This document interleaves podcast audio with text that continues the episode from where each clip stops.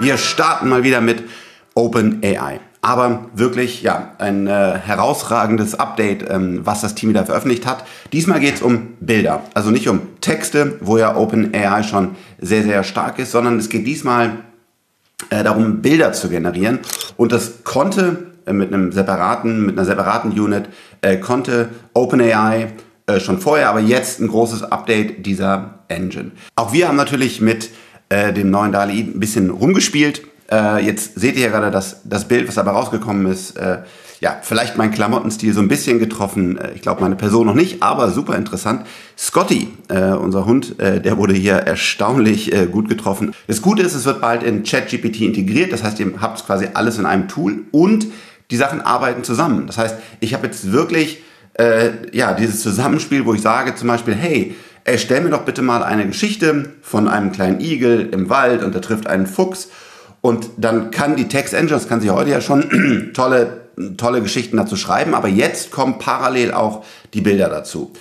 Ähm, wir blenden euch hier mal ein paar Beispiele dazu ein und das ist wirklich ein äh, sehr großer Schritt, weil auf der einen Seite ist die Engine deutlich besser geworden und sie ist jetzt komplett integriert, damit diese Symphonie, von der ich ja zum Beispiel auf der OMR äh, gesprochen habe, jetzt wirklich entsteht. Das heißt, die Tools greifen ineinander und ich kann damit zum Beispiel ein, ein Kinderbuch, aber natürlich auch eine komplette Präsentation und andere Themen mit ganz vielen visuellen Elementen machen. Stelle ich mir dazu noch vor, dass die Endos natürlich auch auf aktuelle Daten zugreifen können, dann passiert da schon eine Menge. Vor allen Dingen aber merkt man jetzt, es ist eben kein Spielzeug, sondern es ist jetzt dieser, dieser magische Moment da, wo auf der Softwareseite die Sachen zusammenkommen und sich euer äh, tägliches Arbeiten mit dem, äh, mit dem Computer absolut ändert und das ist, glaube ich, äh, sehr, sehr spannend. Also vielleicht spielt ihr damit rum. Kleiner Tipp übrigens, auf Bing könnt ihr das Ganze schon jetzt testen, auch wenn es auf ChatGPT noch nicht freigeschaltet ist. Ähm, da verlinken wir euch unten, dann könnt ihr da heute schon direkt loslegen. Das ist natürlich diese tiefe Kooperation von OpenAI und Microsoft. Äh, das heißt, hier hat Microsoft einen schnellen Zugriff bekommen. Den könnt ihr jetzt nutzen, um damit schon loszulegen. Dann kommen wir zum nächsten Thema, Robotics. Ja, ein super spannendes äh, Ge Gebiet, was jetzt auch äh, sehr, sehr stark äh, vorankommen wird. Wir haben ja über Optimus hier schon öfters ähm, gesprochen. Ich auch glaube, da werden wir in den nächsten Monaten immer wieder diese exponentiellen Updates sehen, wo es am Anfang ähm, sehr langsam vorangeht und man sich sagt, oh, wird das wirklich funktionieren, aber dann auf einmal diese größeren äh, Sprung, Sprünge sieht. Ähm, ganz toll, ein neues Startup Nura aus Baden-Württemberg, das ebenfalls diesen Ansatz äh, nimmt, einen humanoiden Roboter zu entwickeln. Also nicht einen, einen Roboterarm oder eine andere Automatisation für die Produktion, sondern wirklich äh, den, den Mensch zu kopieren. Äh, glücklicherweise, auch das super, äh, gab es hier gerade eine große Funding-Runde für das Startup. Und ja, ich hoffe, dass wir auch aus Deutschland hier im Robotics-Bereich äh, gute Player mit guter Finanzierung sehen, die wirklich auch international äh, groß werden wollen. Und daher fand, fand ich diese Nachricht sehr gut. Wir selber waren hier nicht dabei. Wir sind engagiert ja, wie ihr wisst, mit Robco aus, aus München äh, und haben dort, äh, glaube ich, ein sehr, sehr gutes Team, ähm, was einen, einen Ansatz in dieser stark wachsenden äh, Industrie abdeckt. Und von daher super zu sehen. Äh, also die nächsten Monate, eher fast Monate als Jahre, bleiben spannend äh, was es hier alles an neuen Entwicklungen gibt. Und dann natürlich ähm, wird die Automatisierung kommen. Das heißt, wir können dann deutlich günstiger und besser Dinge produzieren. Wir haben in der Logistik die ganzen Vorteile. Also das wird sicherlich hier ein Thema äh, werden, was wir bei Innovation Pulse immer wieder äh, aufnehmen. Dann nochmal das äh, heiß diskutierte äh, Thema Atomkraft, also AKWs. Ähm, ich habe schon vor einigen Jahren gesagt, ich glaube, es war ein Fehler bei uns in Deutschland, äh, die abzuschalten, weil es ist einfach aktuell eine sehr sinnvolle Brückentechnologie. Am, am Ende des Tages wollen wir Solar, Wind und andere Technologien in Verbindung mit Speichern haben, sodass wir auch keinen Atommüll mehr generieren. Wenn man sich heute die, die, die möglichen ähm, Energiequellen anschaut, dann ist einfach äh, die Kernkraft eine sehr, sehr wichtige aktuelle Brückentechnologie. Und das wird jetzt auch ähm, ja, dokumentiert von anderen Unternehmen, wie zum Beispiel Microsoft oder Bill Gates, Sam Altman von, äh, von OpenAI und andere. investieren dort. Es werden einige Mini-AKWs ähm, gebaut, zum Beispiel für Rechenzentren, aber auch für Produktionsunternehmen, was auch nochmal ganz klar dokumentiert, diese Technologie ist nicht teuer, ähm, sondern sie kann sehr günstigen und vor allen Dingen zuverlässigen Strom liefern. Wir haben einfach die Herausforderung, zum Beispiel bei Solar, was ich selber total super finde, dass wir da große Speicher daneben stellen müssen. Das ist bei AKWs nicht der Fall, sondern die liefern zum Beispiel für Produktion kontinuierlich. Von daher, ich glaube, wir werden jetzt sehr, sehr viele äh, neue äh, Produkte hier sehen. Äh, es gibt auch einige Länder, die sich da ganz klar committed haben. Es werden auch immer wieder fast wöchentlich neue ähm, AKWs gestartet. Die gehen ans Netz, nicht in Deutschland, sondern in anderen Ländern. Und ich glaube, zur Brückentechnologie ist das die richtige Technologie, bevor wir dann Fusionsenergie oder noch andere auch sehr, sehr große Speicher aufgebaut haben. Von daher glaube ich nach wie vor, Deutschland hat hier leider einen Fehler gemacht. Können wir den zurücknehmen? Kann man das Ganze bei uns wieder in Deutschland aktivieren? Ich glaube, unter der, Ante, äh, unter der aktuellen Regierung wird das nicht möglich sein, aber ich beobachte sehr gespannt, was hier im Ausland passiert und werde dazu immer wieder berichten. Ja, dann ein Highlight aus Las Vegas, The Sphere. Äh, ein, wie kann man das erklären? Ja, ein quasi der größte, das größte Display der Welt, eine eine Halle, eine Kugel, in die man reingeht und man dann 360 Grad halt in dieser Kugel äh, in einem kompletten Display lebt.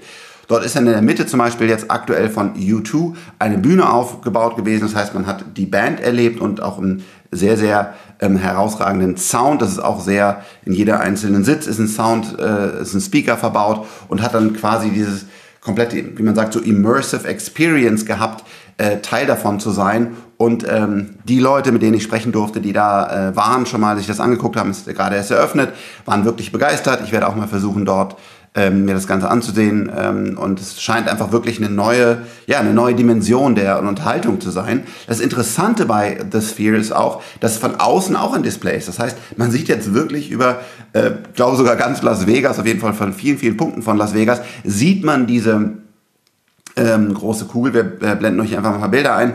Und da kann natürlich Werbung passieren. Ähm, äh, aktuell läuft da wohl sehr oft so ein, so ein kleines Gesicht, so ein Smiley, äh, was dann glücklich oder traurig schaut.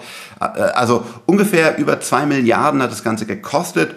Ähm, ich gehe davon aus, dass wir, dass wir, davon sehr, sehr viele jetzt sehen werden. Quasi die neue Generation des, des Kinos. Müssen die alle zwei Milliarden kosten? Erstmal nicht, weil natürlich die Kosten ähm, immer weiter runtergehen ähm, äh, von den Displays und auch von den Learnings und der Skalierung her. Aber ich glaube, wir werden auch kleinere äh, Installationen äh, dann sehen und dann vielleicht zum Beispiel in Berlin oder in Frankfurt oder in anderen Städten.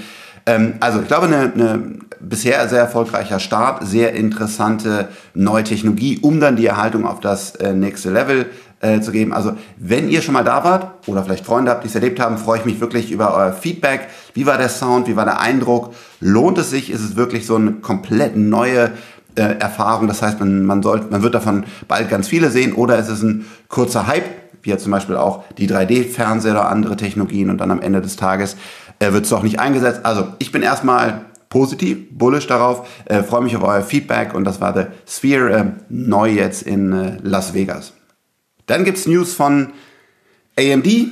Ähm, das ist ein Chip-Hersteller, den wahrscheinlich sogar viele kennen, weil er früher quasi der klassische Wettbewerber von Intel bei den Notebooks und bei den PCs war. Aber natürlich, das Unternehmen hat sich weiterentwickelt und äh, bringt jetzt auch herausragende AI-Chips auf den Markt. Hat es schon und ich glaube auch die nächste Generation, die wir da sehen werden, die wird schon relativ nah an, an Nvidia rankommen. Immer wieder andere Angles, wie man auf den Markt draufschaut. Ist es der Preispunkt? Ist es die Energieeffizienz? Sind es andere spezielle Funktionen? Die Nachfrage ist quasi unendlich nach Chips, die das Ganze ähm, ermöglichen, diese Large Language Models, Models und vieles andere, was da kommt, zu trainieren. Ähm, ich persönlich bin nicht davon überzeugt, dass Nvidia über die nächsten fünf Jahre hier totale, äh, ja, den Markt dominieren wird und damit äh, die Preise auch weiter diktieren kann.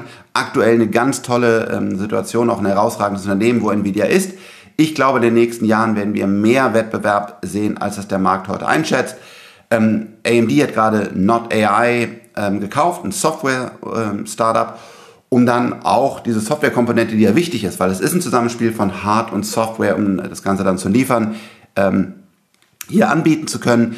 Es könnte auch sein, dass zum Beispiel Tesla, ähm, die ja mit dem Dojo-Netzwerk eigene Chips entwickelt haben, die nach unserer Einschätzung nach wirklich zu den Top-Chips vielleicht an der einen oder anderen Stelle sogar noch besser sind, als Nvidia mit auf den Markt bringt. Intel hat interessante äh, neue Chips vorgestellt, noch nicht nahe, noch nicht in der Produktion. Aber hier auf diesem Chipmarkt wird sich einiges tun. Die Nachfrage wird meiner Meinung nach erstmal so groß bleiben, weil immer mehr Large Language Models und andere neue Modelle, die datenintensiv äh, berechnet werden müssen, auf den Markt kommen. Das heißt, die Nachfrage, der Bedarf an diesen Rechenkapazitäten wird weiter steigen.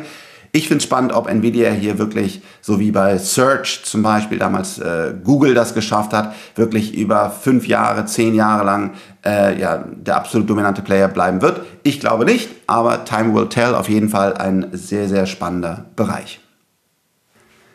Das nächste spannende Thema 3D-Druck. Seit Dekaden wird daran entwickelt und wir alle hatten mal kleinere 3D-gedruckte Teile auf irgendwelchen äh, Konferenzen, Messen gesehen. Ähm, aber wir sind der Überzeugung, dass 3D-Druck jetzt wirklich in der Produktion in großen Skalierungen eingesetzt wird. Natürlich auch weiter in dem Prototyping, weil das ist einfach herausragend. Ich habe eine Idee, ich kann sie quasi in wenigen Minuten, maximal Stunden drucken und dann äh, testen und kann damit Flugzeuge, Autos, ähm, eigentlich alles deutlich schneller prototypen. Aber 3D-Druck kommt jetzt auch in die Produktion, wo dann eben die Geschwindigkeit, der Kostenpunkt, die Qualität mit äh, den bisher herkömmlichen Verfahren absolut konkurrenzfähig ist. Und das Gute ist, dann habe ich die Chance auf einen Echtzeit-Feedback-Loop. Das heißt, liefere ich zum Beispiel ein Produkt aus und sehe in Extremsituationen, wenn es besonders heiß ist, wenn eine besondere Belastung da ist, wenn was immer mit meinem Produkt passiert, was ich vorher so nicht abgesehen habe, kann ich ja genau sehen, wo bricht es, wo könnte ich es optimieren. Und wenn ich das Ganze dann mit 3D-Druck in der Produktion mache, kann ich ja quasi in Echtzeit über die Software einfach diese Schwachstellen rausnehmen, optimieren und ab dann alle Produkte, die dann produziert werden, äh, sind schon optimiert. Wir befassen uns hier vor allen Dingen tief äh, mit der Materie bei 10x DNA, schauen uns auch im Private Market, im Startup-Bereich immer wieder Deals an, aber vor allen Dingen haben wir in einige Unternehmen investiert mit 10x DNA. Wir haben hier Paul im Team, der das äh, Ganze leitet und auch immer wieder ja, die ganzen Hintergrundinformationen dazu gibt, zu den Technologien. Was kann man jetzt genau mit Metalldruck machen? Was macht eine Marktforged anders als eine andere? Einige äh, Interviews sind ja schon ähm, live, aber wir werden äh, in den nächsten Tagen und Wochen relativ ausführlich in das Thema 3D-Druck einsteigen. Also wenn euch das interessiert, äh, gerne bei den 10x DNA-Kanälen äh, folgen, auch gerne Paul einfach auf den Social-Media-Netzwerken anschreiben. Er versucht dann immer abends und morgens auch einige äh, DMs äh, zu beantworten oder auch Kontakte herzustellen. Wir haben da übrigens auch vielen Dank ähm, wirklich auch über Social Media schon wieder immer spannende äh, Kontakte geknüpft und uns ausgetauscht. Also Paul ist da sozusagen euer Mann. 3D-Druck, Wochen bei äh, 10xDNA, ein wirklich äh, spannender Bereich, wo wir auch schon investiert sind. Und äh, von daher folgt uns gerne. Wie immer, wenn ich hier bei 10xDNA spreche, wichtiger Hinweis, das ist keine Anlageberatung oder Empfehlung, sondern es geht hier um die Begeisterung ähm, für 3D-Druck. Ja, und zum Schluss noch etwas Cooles, nämlich neue Sonnenbrillen von Ray-Ban. Der Witz dabei, das ist eine Kooperation mit Meta. Sie sieht aus wie eine ganz normale äh, Ray-Ban-Brille. Ich habe meine noch nicht, soll sie in den nächsten Tagen bekommen. Ähm, und was eingebaut ist, ist smarte Technologie. Das heißt, es sind Mikrofone drin, es ist eine Kamera drin, es sind natürlich Chips drin, die Dinge verarbeiten können. Auch dann Kommunikationschips, wo man dann wiederum mehr Rechenpower aus der Cloud bekommt. Und was damit möglich wird, ist, ja, dass man quasi eigentlich eine ganz normale Brille hat, eben nicht VR, wo ich in einer kompletten neuen Welt bin, sondern ich bin in der echten Welt und kann dann jetzt Informationen darüber ähm, bekommen, wen ich gerade treffe. Ich kann einfach über Voice oder auch einfach einen Klick ähm, Video- und äh, Tonaufnahmen machen. Und ich finde das ein sehr interessanter ähm, neuer Ansatz. Wir werden von einer High-End oder relativ teuren Apple Vision Pro zu einer günstigeren VR-Brillen, die wir haben. Wir werden AR-fokussierte Brillen haben, die mich dann zum Beispiel im B2B-Bereich, also im Business-Bereich, dabei unterstützen, Wärmepumpen zu reparieren oder andere komplexe Dinge zu reparieren. Und wir werden jetzt, wie jetzt, solche spaßigen Dinge erstmal haben, wo Ray-Ban und Meta ein Lifestyle-Produkt rausbringen, wo ich eine Sonnenbrille habe. Ich weiß noch nicht, wie schwer sie ist und ob sie mich nervt nach einigen Stunden, habe sie noch nicht getragen.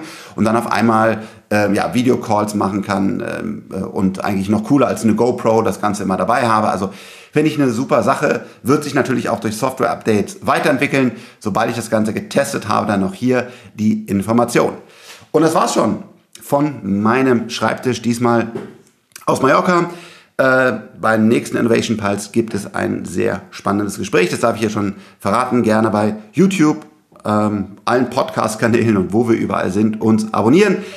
Gerne auch äh, eine Bewertung äh, dazu, äh, hinterlassen oder auch wissen, über welche Themen ich hier noch mehr sprechen sollte. Ich würde sagen, vielen Dank für eure Zeit und auf bald. Ciao, ciao.